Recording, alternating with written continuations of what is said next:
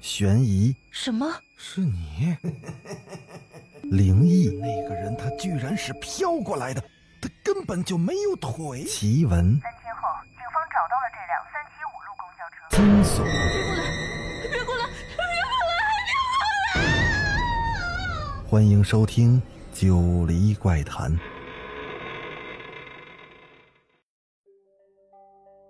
Hello，各位听友小伙伴，大家晚上好，欢迎继续收听《九黎怪谈》。今天的故事，听完后，大家上下楼的时候可能会害怕。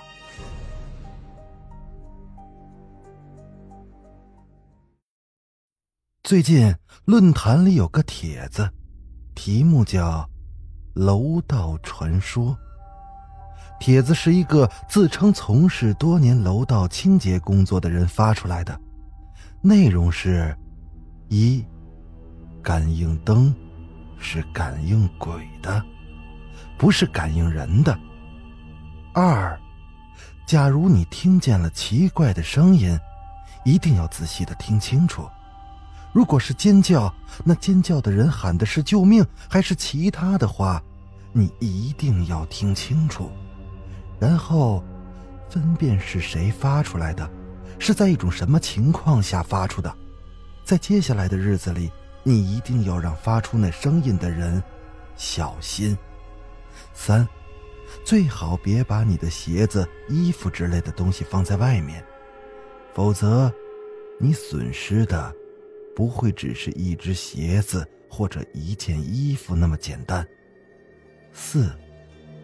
半层楼的位置是不会有出口的。如果出现了一个出口，千万别进去。五，如果你家门有被打开的迹象，一定要小心，因为鬼进门是不需要钥匙的，而人其实比鬼更恐怖。六，这一条。非到万不得已的时候不要试。每一个楼道的一层出口处都会继续往下延伸几级台阶那里面是一个出不去的空间，在里面倒立，你会发现一条新的楼梯，沿着它走下去，你可以回到过去。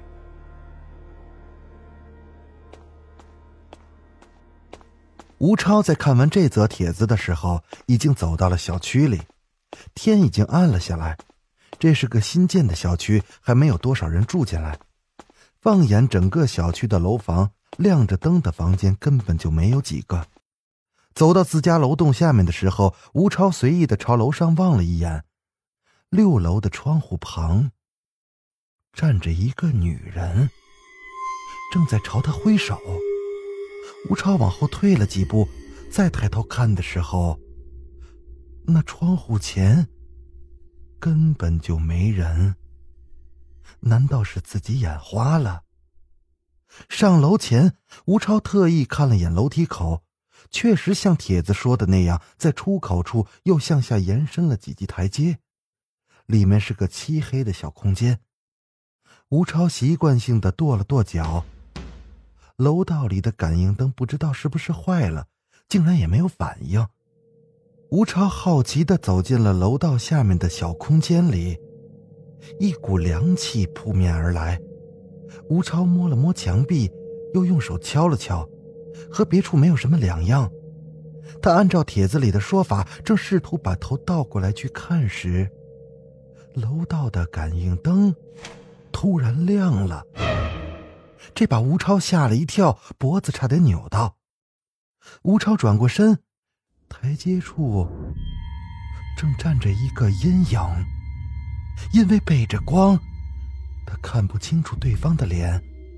吴超走出去的时候，对方低着头，穿着黑色的披风，披风上有帽子盖着头。从那人手上拿着的簸箕和扫帚，吴超能断定。他是楼道的清洁员。吴超快速的跑上了楼，楼道的感应灯到时间又熄灭了。吴超用力的跺了几下脚，可灯一点反应都没有。吴超的家住在六楼，他爬到五楼半的时候吓了一跳，因为他家对门竟然吊着一个人。吴超吓得差点滚了下去，然后他才看清楚，那是一件挂在门边的雨衣。上午的时候是下了点小雨，看见这件雨衣，吴超难免会想起刚才他上楼时那个站在窗户前对他挥手的女人。就是这间房子，可那个女人对他挥手干什么呢？今天的楼道总是怪怪的，吴超也不敢多想，越想越害怕。他马上跑回家开了门。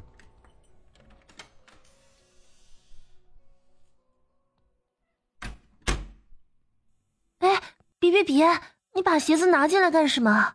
吴超的女朋友董丽拦住了他，因为他们家门口有个鞋架，脏鞋子一般都放在门口。可今天吴超看了帖子，心里有点害怕，他不敢把鞋子放在外面。啊，你给我刷刷吧。说完，吴超就把鞋子扔进了洗手间。转天早晨，吴超还在刷牙时，董丽突然大叫起来：“鞋子呢？怎么少了一只？”“啊？什么鞋子？”“就是昨晚你脱下来叫我给你刷的呀。我把它放在外面晾干，怎么就剩下一只了呀？”吴超扔下牙刷跑了出来，门口果然只剩下一只孤零零的鞋子。吴超不由得想起了那则帖子，恐惧像蚂蚁一样的慢慢的爬上了他的后背。董丽见吴超的脸色有些不对劲，你怎么了？哎呀，应该是楼道清扫的给拿去了，看我等会儿不去投诉他。吴超跑去洗了把脸，让自己清醒了一番，然后他告诉自己，那些事儿不可能是真的。即便如此，吴超的心还是一直吊着。董丽给他另外找了一双鞋。出门的时候，吴超一转身，又看见了对门吊在墙上的那件雨衣。昨天晚上他没敢仔细看，但现在他看清楚了。那件雨衣竟然是被一根绳子勒着脖子的位置挂在了墙上。真不知道对门的那个人是不是脑子有问题。本来就神经有些紧绷的吴超看见这件雨衣，整张脸都吓青了。一整天，吴超都心不在焉的，他时刻都在关注着身边可能潜在的危险，尽量的远离他们。终于回到了小区。再次走进楼道里，吴超重重的吁了口气。忽然，吴超听到了微弱的喘息声。他侧耳聆听，有细微的挣扎声、摩擦声，好像还有人在用拳头捶打着墙壁，发出了沉闷的“砰砰”的声音。那声音像是从房间里传出来的，又像是从楼上传下来的，可又像是从楼下传上来的。到最后，这声音就响彻了整个楼道。那砰砰砰的声音，肯定是用拳头捶打墙壁的声音。救命！没错，就是这个微弱的声音。救！救救！这次吴超听清楚了，这是自己的声音，没错，绝对是自己的声音。他的背后顿时的冒出了冷汗，吓得他三步并成两步冲到了六楼，打开了门冲了进去，仿佛后面还有个东西正在追他。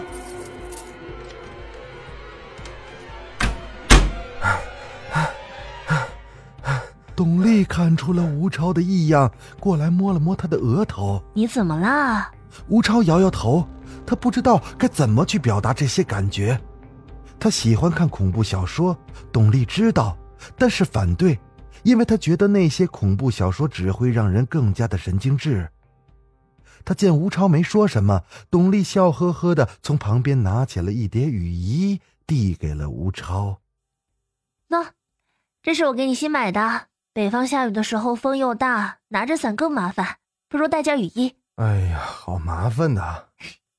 不麻烦，这雨衣是一次性的，我买了很多，很便宜，一件呢才两块钱不到。你不用的时候放在包里，需要的时候就拿出来。吴超看了眼董丽手上的雨衣，果然是像层塑料袋一样的薄。他点了点头，董丽当即就拿了一件塞到了他的包里。这时，吴超想起进门前又看见对门挂的那件雨衣。哎，对了，对门住的是谁啊？一个女生吧？怎么了？怎么从来没见过她呢？嗯，前段时间我倒是见过几次，不知道为什么这几天一直没见到她。董丽的话让吴超的心头一紧。早上出门的时候，雨衣一如既往的掉在对面的门口。吴超已经对他免疫了，路过对门的时候，还特意趴在门上听了听，什么动静都没有。不过，他闻到了一丝腐臭味儿，因此还打了几个喷嚏。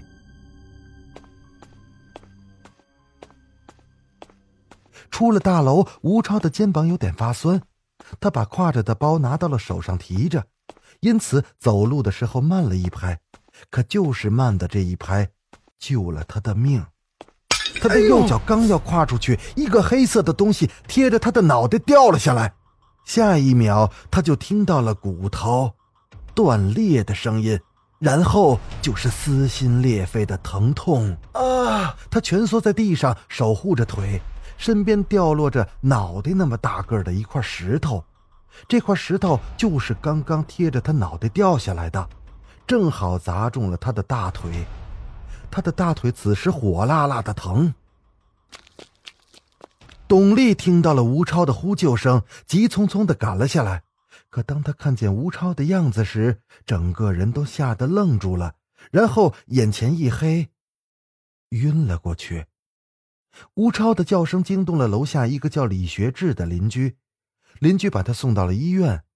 等吴超醒过来的时候，右腿打着石膏，掉在了病床上。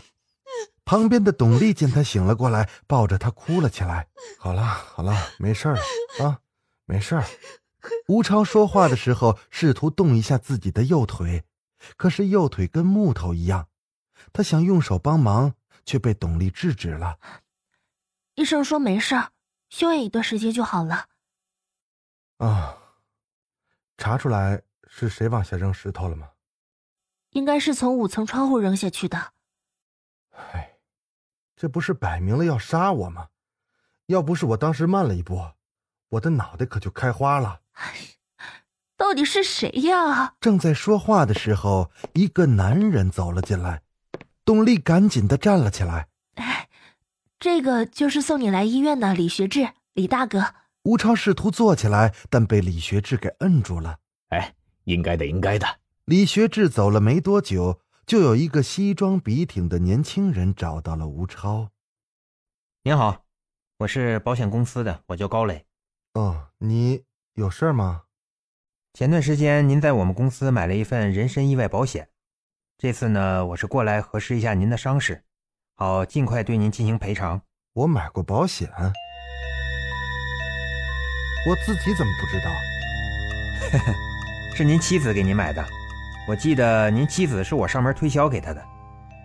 哦，听完后，吴超只是简单的哦了一声。吴超是拄着拐杖回家的，董丽在旁边搀扶着。一开门，闻到了久违的味道，吴超忍不住的深吸了一口气。嗯，总算摆脱了那些药水味儿。哎，这家里这几天是不是有人来过？哦，对，我请楼下送你去医院的李大哥来吃过一顿饭。吴超进门前看了眼对门，那件雨衣还吊在墙上。接下来的一段时间，董丽去上班，吴超自己在家休息。偶尔也会拄着拐杖下楼逛逛。